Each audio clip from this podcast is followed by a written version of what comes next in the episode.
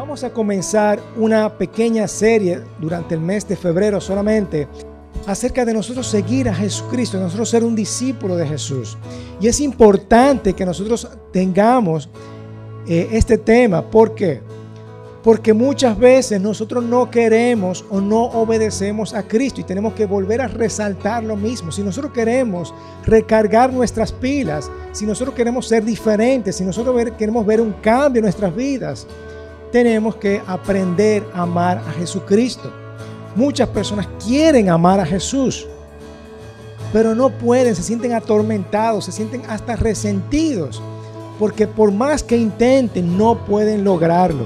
Estamos todavía viviendo nuestras maneras, nuestros viejos caminos, nuestras viejas maneras de vivir. Y siempre necesitamos esa palabra. Necesitamos una nueva forma de nosotros poder experimentar el amor de Dios cada día.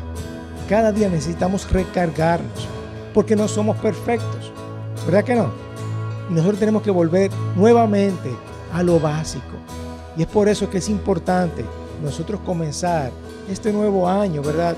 Estamos ya a febrero, pero es importante comenzamos a recargarnos nuestras pilas y volver nuevamente a los caminos, a los principios básicos de, por qué yo sigo a Jesucristo. Fíjense, hay personas que quieren amar a Jesús. Yo soy uno, quiero amar a Jesucristo. ¿Verdad que sí? Todos están conmigo, queremos amar a Jesús, pero nos quedamos cortos al amar a Jesús, porque recuérdense, ¿qué es amar a Jesús? Primero Jesús nos dio un mandamiento, ama a Dios sobre todas las cosas. Pero vamos a ser sinceros, ¿tenemos a Dios como primer lugar en nuestras vidas? Vamos a ser sinceros, muchas veces lo dejamos a un ladito. Y el segundo mandamiento, ama a tu prójimo como a ti mismo. Y vamos a ser sinceros, ¿qué tanto nosotros amamos a nuestros hermanos, a nuestros vecinos, a la persona, a nuestro trabajo, a nuestra comunidad? ¿Qué tanto lo amamos? Vamos a decir, nos quedamos cortos, ¿verdad que sí? Y la palabra nos dice, nos enseña que si nosotros queremos ser nuestros discípulos, tenemos que obedecer sus mandamientos. Como Gerson lo dijo ahorita, ¿verdad? Gerson lo dijo muy bien. Si queremos ser nuestros discípulos, sus discípulos, tenemos que amar sus mandamientos. Así que tenemos que dar testimonio de nuestras vidas que el Señor ha cambiado porque esa es la gran comisión. Vayan y hagan discípulos. Vayan y hagan discípulos. Pero ¿cómo vamos a ser discípulos si nosotros todavía estamos aprendiendo a ser discípulos? Tenemos que ponernos las pilas, tenemos que recargarnos y entender esto de, lo más básico, que tenemos que amar a Dios y amamos a Dios cuando obedecemos sus mandamientos. Pero lamentablemente en nuestro interior atormentado porque queremos amar a Dios, pero nos quedamos cortos, nos quedamos cortos y queremos ser buenos cristianos, pero decimos, la verdad que soy un, verdadero cristiano. Porque si usted pone a ver, hay varios tipos de personas. Están los verdaderos cristianos, están los pecadores y estás tú, estamos nosotros, que queremos amar a Dios, pero nos quedamos cortos, no llegamos a ser verdaderos cristianos. Vivimos como, como una rueda de un hámster, ¿verdad? Que corriendo, corriendo sin llegar a ningún lado. No llegamos a la meta. No llegamos a la meta. Nos entregamos todavía a la tentación, al egoísmo, al miedo, a la lujuria, a la indisciplina. Crees cosas sobre ti que no son reales. Tenemos inseguridades, pero hay una solución para esto. Yo sé que tú no quieres vivir en ese arrepentimiento tras arrepentimiento tras arrepentimiento. No quieres vivir una vida con desilusión. No quieres ya vivir una vida atormentada. Tú quieres amar a Dios. Quieres amar a Dios y quieres convertirte, quieres pasar de este cristiano mediocre, ¿verdad? Atormentado, resentido, porque no cumples con los requisitos. Quieres llegar a ser un verdadero cristiano. ¿Quién quiere eso, verdad? Así que, ¿cómo nosotros experimentamos el verdadero cambio en nuestras vidas? Tenemos que volver a lo básico. ¿Quieres volver o necesitamos volver a ese primer amor? a recargar las pilas, a vivir plenitud, porque ese cambio comienza desde mi interior, ¿verdad? Vamos a la palabra donde en Hechos 1, tenemos que imaginarnos esto, ¿verdad? Una, una historia fascinante. Después de Jesús padecer la muerte, se le presentó dándoles muchas pruebas convincentes de que él estaba vivo. Jesús se le apareció a sus discípulos Por 40 días después de su muerte, se les fue apareciendo a sus discípulos, diciendo, mira, aquí yo estoy, yo he vivido, mira, el Padre me ha resucitado, dando testimonio.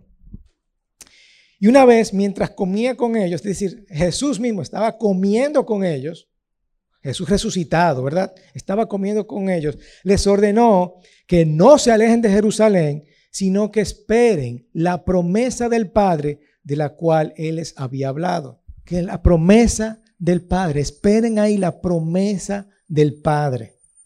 Esperen ahí, guardito.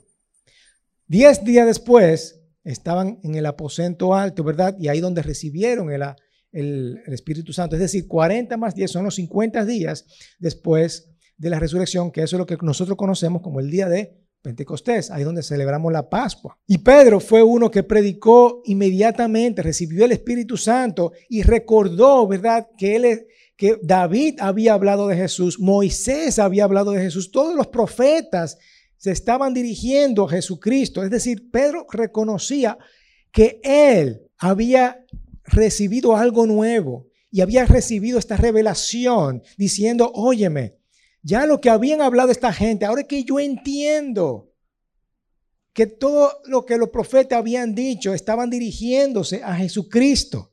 Así que justo después que Jesús fue crucificado, estaban recordando esto. Me imagino yo, ¿verdad? Que estaban eh, hablando en el aposento alto, diciendo, wow, ahora es que nosotros entendemos. Fíjate que lo que había pasado una vez, ahora se ha hecho realidad.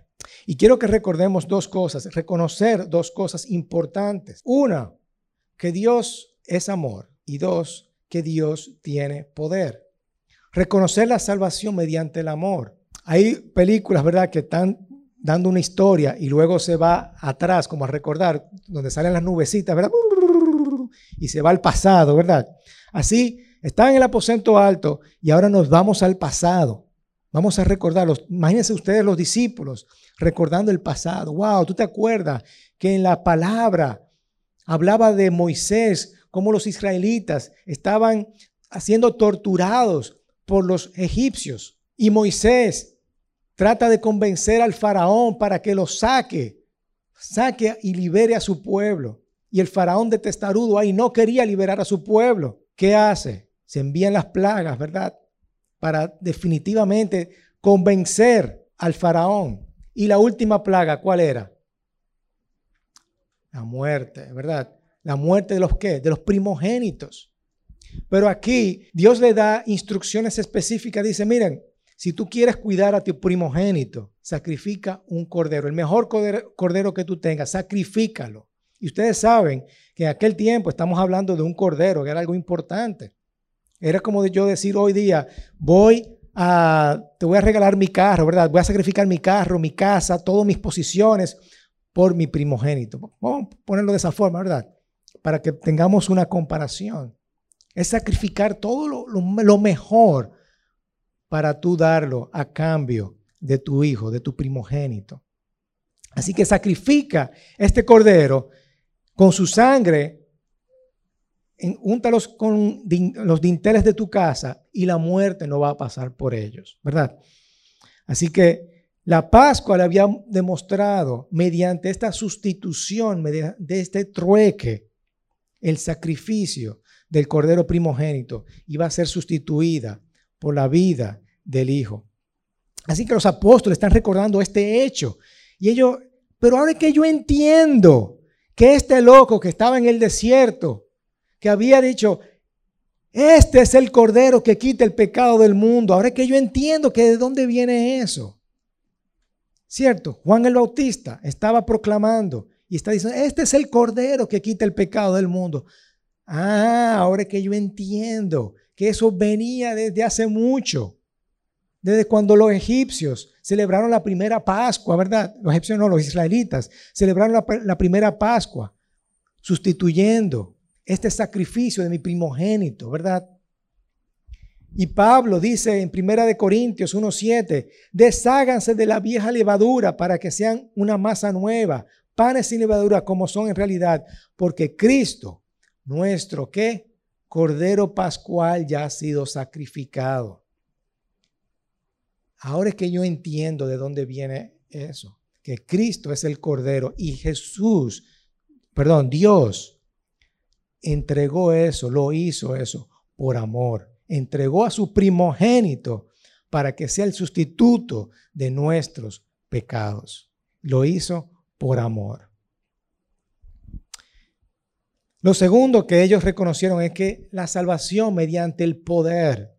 Fíjense, una vez ya ellos son liberados, están libres, salen con alegría, con gozo, salen del pueblo de egipcios, pero ¿qué pasa? Se encuentran con el mar rojo, que no, no, no hay camino para dónde coger, ¿verdad? Y luego el faraón se arrepiente de haberlo soltado y sale tras de ellos con una caravana y unas carrozas para atrapar otra vez a los israelitas. Ellos están atrapados entre el mar rojo y los israelitas, eh, entre los egipcios que vienen tras de ellos. ¿Y qué pasa? Ustedes saben, ¿verdad? Se abre el mar rojo, ellos atraviesan sobre mar, sobre tierra seca. ¿Cierto? Ellos vieron el poder de Dios. Fíjense en Éxodo 14, 30, dice, así fue como aquel día Dios libró a los israelitas. Todos ellos pudieron ver los cuerpos muertos de los egipcios tendidos a la orilla del mar. Al ver que Dios había derrotado a los egipcios de su gran, ¿qué?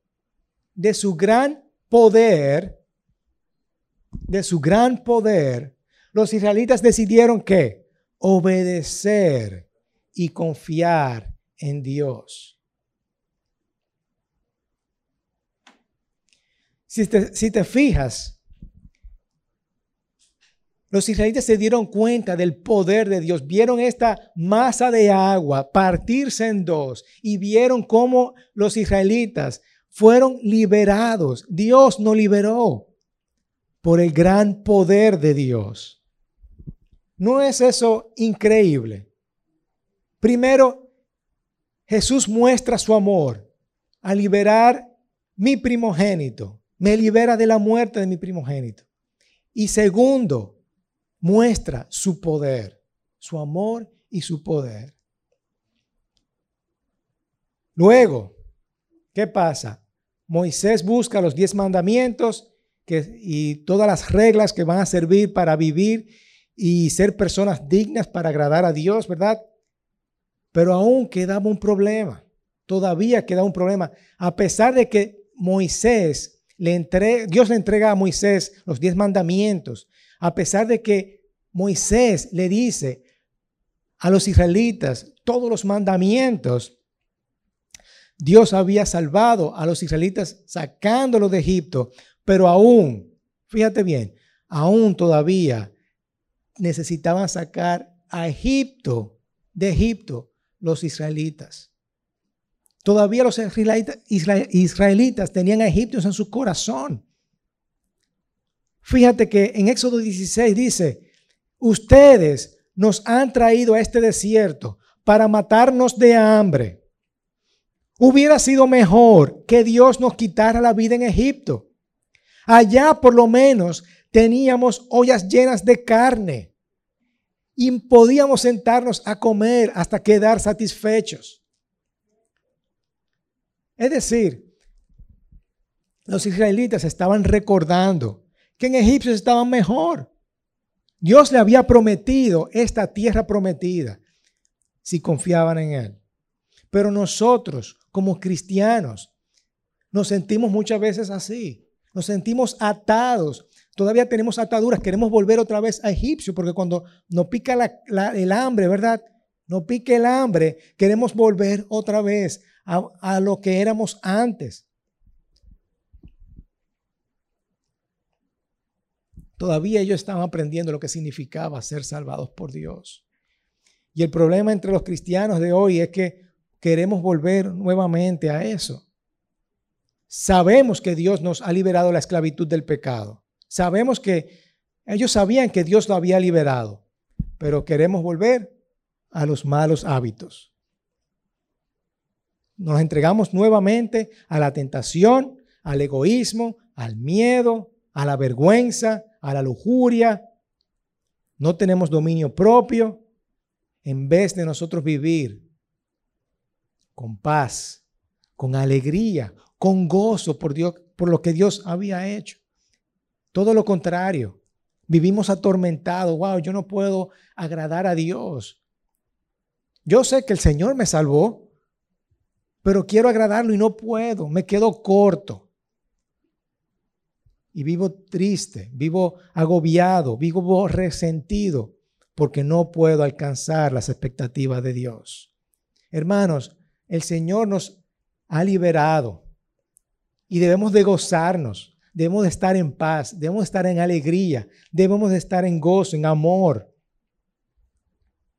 Pero simplemente nos preguntamos si sería mejor alejarnos completamente de la fe porque no podemos cumplir con las expectativas de Dios.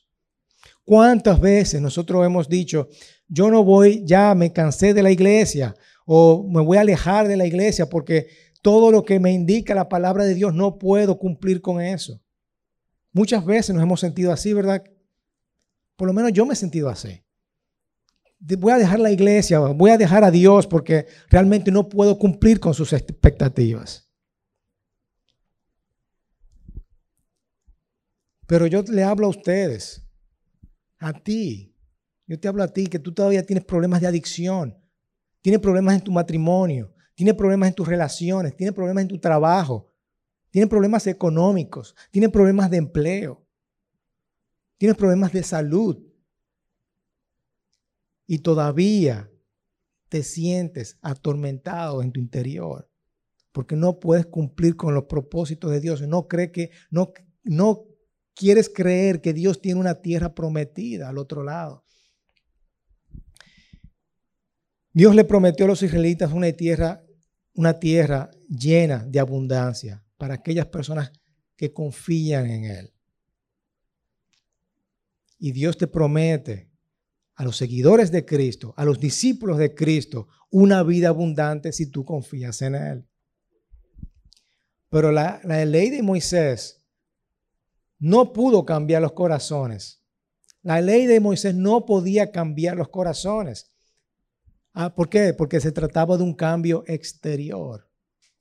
¿Sí o sí? había un cambio exterior. Moldeó sus comportamientos para reflejar la santidad y el amor de Dios, pero todavía había una desconexión. Y fíjate en algo, en Éxodo 25, 8 dice, además yo quiero que construyan un santuario para que yo viva entre ustedes. Es decir, el propósito de Dios es morar en nosotros. Siempre ese fue el propósito de Dios. Él quería morar entre su pueblo. Ese era el pináculo, ¿verdad?, de lo que él quería lograr entre su pueblo. Yo quiero estar con ustedes, pero necesitan cumplir con lo que yo les estoy mandando a que cumplan.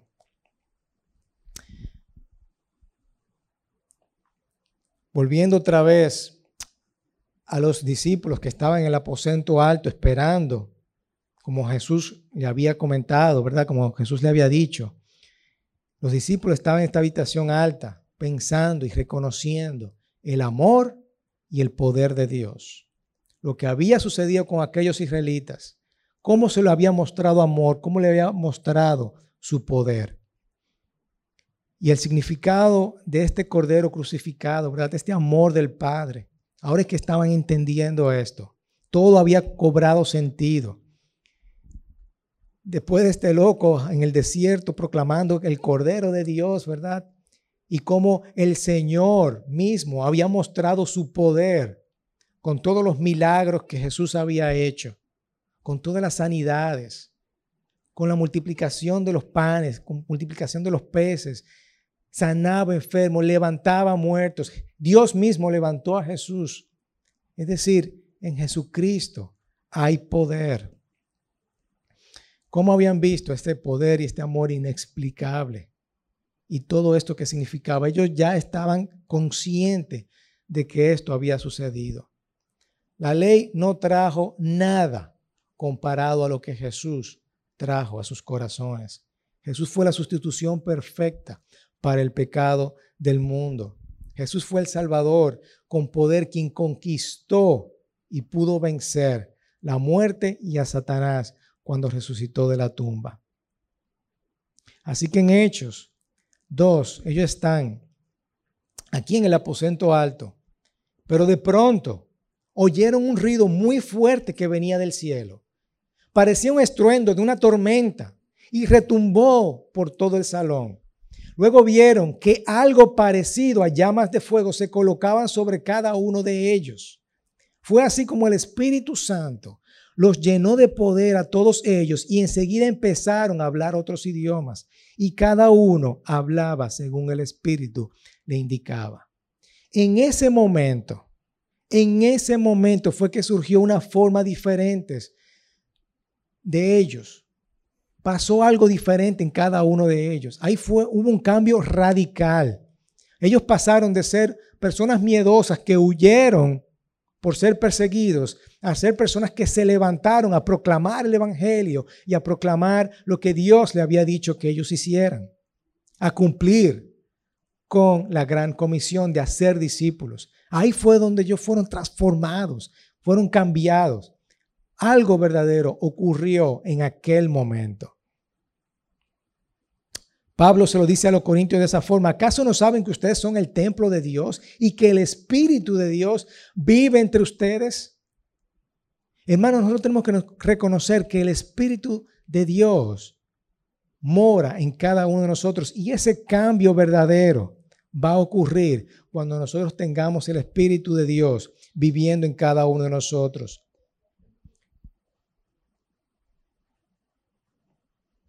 Porque Él demostró su poder. Ahora no, no nos está dando una ley para que nosotros cumplamos con, sus, con esos comportamientos. Ahora nos está dando el Espíritu de Dios que cambia nuestros corazones, cambia nuestra identidad, cambia nuestro interior. El cambio comienza desde acá, desde nuestro interior. No es como la ley que cambia lo exterior hacia adentro primero tenemos que cambiar nuestro interior y reflejarlo hacia afuera. Pablo lo dice de esta forma a los filipenses. Queridos hermanos, como yo estaba con ustedes, siempre obedecían. Ahora que estoy lejos, deben obedecer más que nunca. Por eso, con respecto y devoción a Dios, dedíquense, escuchen bien, dedíquense a entender lo que significa ser salvados por Dios. Vamos a dedicarnos a lo que significa ser salvados por Dios. Ser salvados por Dios es que nosotros mostramos el amor y el poder de Jesucristo. Entendemos el amor y el poder de Jesucristo. Reconocemos el amor y el poder de Jesucristo en nuestras vidas, que hay algo nuevo en nosotros. Su Espíritu Santo mora en cada uno de nosotros y entendemos que no solamente somos salvos, ¿verdad? Aceptamos a Cristo.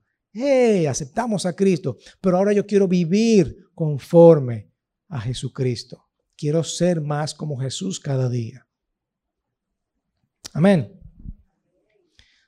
Así que el cambio desde el interior se produce al, al experimentar ese amor y ese poder a través del Espíritu Santo. El cambio debe ser desde nuestro interior. Juan 3 dice, te aseguro que si uno no nace de agua y del Espíritu, no puede entrar en el reino de Dios.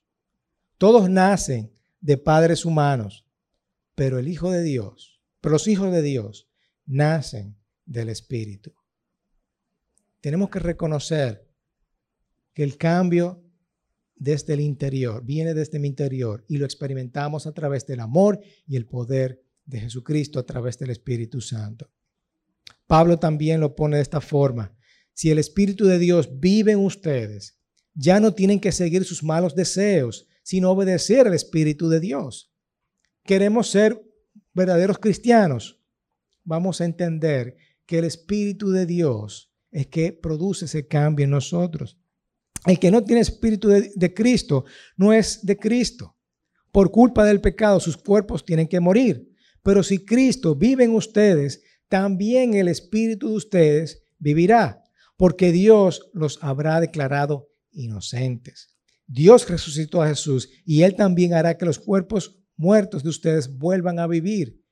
Si es que el Espíritu de Dios vive en ustedes, esto Dios lo hará por medio de su Espíritu que vive en ustedes. Amén. Así que yo me transformo, yo cambio mi forma de ser, yo me convierto en un verdadero cristiano cuando yo elijo, yo permito que esta información cambie mi corazón, cambie mis deseos. Vivo desde mi identidad en Cristo y pienso y me comporto más como Cristo. Y yo elijo ser transformado de dentro hacia afuera, ¿verdad? Desde mi interior. Yo elijo esa transformación desde mi interior. Pero yo necesito captar esta información. Yo necesito entender esta información. Yo necesito bajar esa información hacia mi corazón y ponerla en práctica. ¿Queremos ver un cambio en nuestras vidas? Sí o sí. Vamos a cumplir, entender el amor de, el amor de Dios y el poder de Dios en nuestras vidas a través del Espíritu Santo. Y eso solamente yo entiendo y puedo, yo entiendo que podemos hacerlo solamente haciendo una sola cosa, llenándonos de su palabra, obedeciendo su palabra. ¿Verdad que sí? Así que para ponerlo en práctica, fíjense, yo quiero que nosotros hagamos algo como, como congregación, como comunidad. Y aquellas personas que nos están viendo por video, quiero también que entiendan esto. Vamos a hacer esto como comunidad y quiero que me acompañen en este viaje. Se trata de hacer un devocional de 21 días en donde es simplemente leer la palabra de Dios. Muchos yo sé que ustedes leen la palabra de Dios, ¿verdad? Pero vamos a leerla ahora como comunidad. Vamos a leer un capítulo por día. Y vemos cómo el Señor transforma nuestras vidas. Y este devocional va a traer transformación a la vida de las personas a completar los 21 días, porque el cambio se produce cuando tú experimentas el amor y el poder de Jesús a través del Espíritu Santo. Yo le aseguro que va a ser de gran bendición. Nosotros vamos a experimentar el amor y el poder de Jesús. Y cuando nosotros hacemos eso, nuestras vidas son transformadas. Amén. Padre, te damos las gracias porque tú eres bueno, Señor. Tú has demostrado tu amor y tu poder a través de Jesucristo, Señor. Y gracias porque tú nos has, nos dado el Espíritu Santo que mora en cada uno de nosotros, Señor. Para aquellas personas que confían en ti, para aquellas personas que creen en ti. Yo te pido que cada día, Señor, nosotros podamos ir delante de ti y pedir el Espíritu Santo para que more en cada uno de nosotros, Señor, y nosotros podamos ser transformados, Señor. Yo te pido que tu palabra que vamos a leer, que estamos leyendo, cale en cada uno de nuestros corazones, Señor, y nosotros la podamos poner en práctica, Señor. Ayúdanos a ser mejores personas cada día. Te pido, Señor, que nos ayude a nosotros identificar cuáles son nuestros problemas, que nos ayude a nosotros cambiar desde dentro hacia afuera, Señor te pido que nos ayude a cambiar nuestras relaciones más cercanas, Señor. Y te pido que nos ayudes a poner esto en práctica en nuestras comunidades. Gracias, Padre Santo, por ser tan bueno, Señor. Y que ese amor y ese poder, Señor, para nosotros cambiar nuestras vidas y nosotros poder experimentar, Señor, tu reflejo de ese amor y poder. Te pido, Señor, para que nosotros podamos cumplir con esta gran comisión de hacer discípulos. Gracias Señor por cambiar nuestro interior. Gracias Señor por experimentar tu amor, tu poder a través de tu Espíritu.